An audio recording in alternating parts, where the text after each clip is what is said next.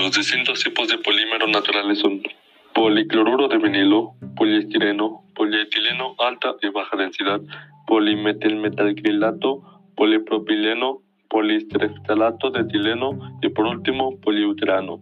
Donde principalmente están presentes los polímeros naturales son la celulosa, que se encuentra en la madera y en los tallos de muchas plantas. Asimismo, se emplean para hacer telas y papel. El hule de los árboles de GBA y los arbustos de guayule son también polímeros naturales importantes. Algunos ejemplos de los polímeros naturales, usos y ejemplos son aquellos provenientes directamente del reino vegetal o animal, como la seda, lana, algodón, celulosa, almidón, proteínas, caucho natural, ya sea látex o hule, ácidos nucleicos como el ADN, entre otros. ¿Cómo puedo obtener polímeros naturales?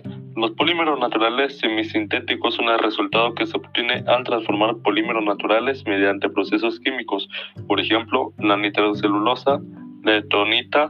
Estos dos primeros son grupos que tienen una composición similar, puesto que ambos se conforman por cadenas de monómeros semejantes.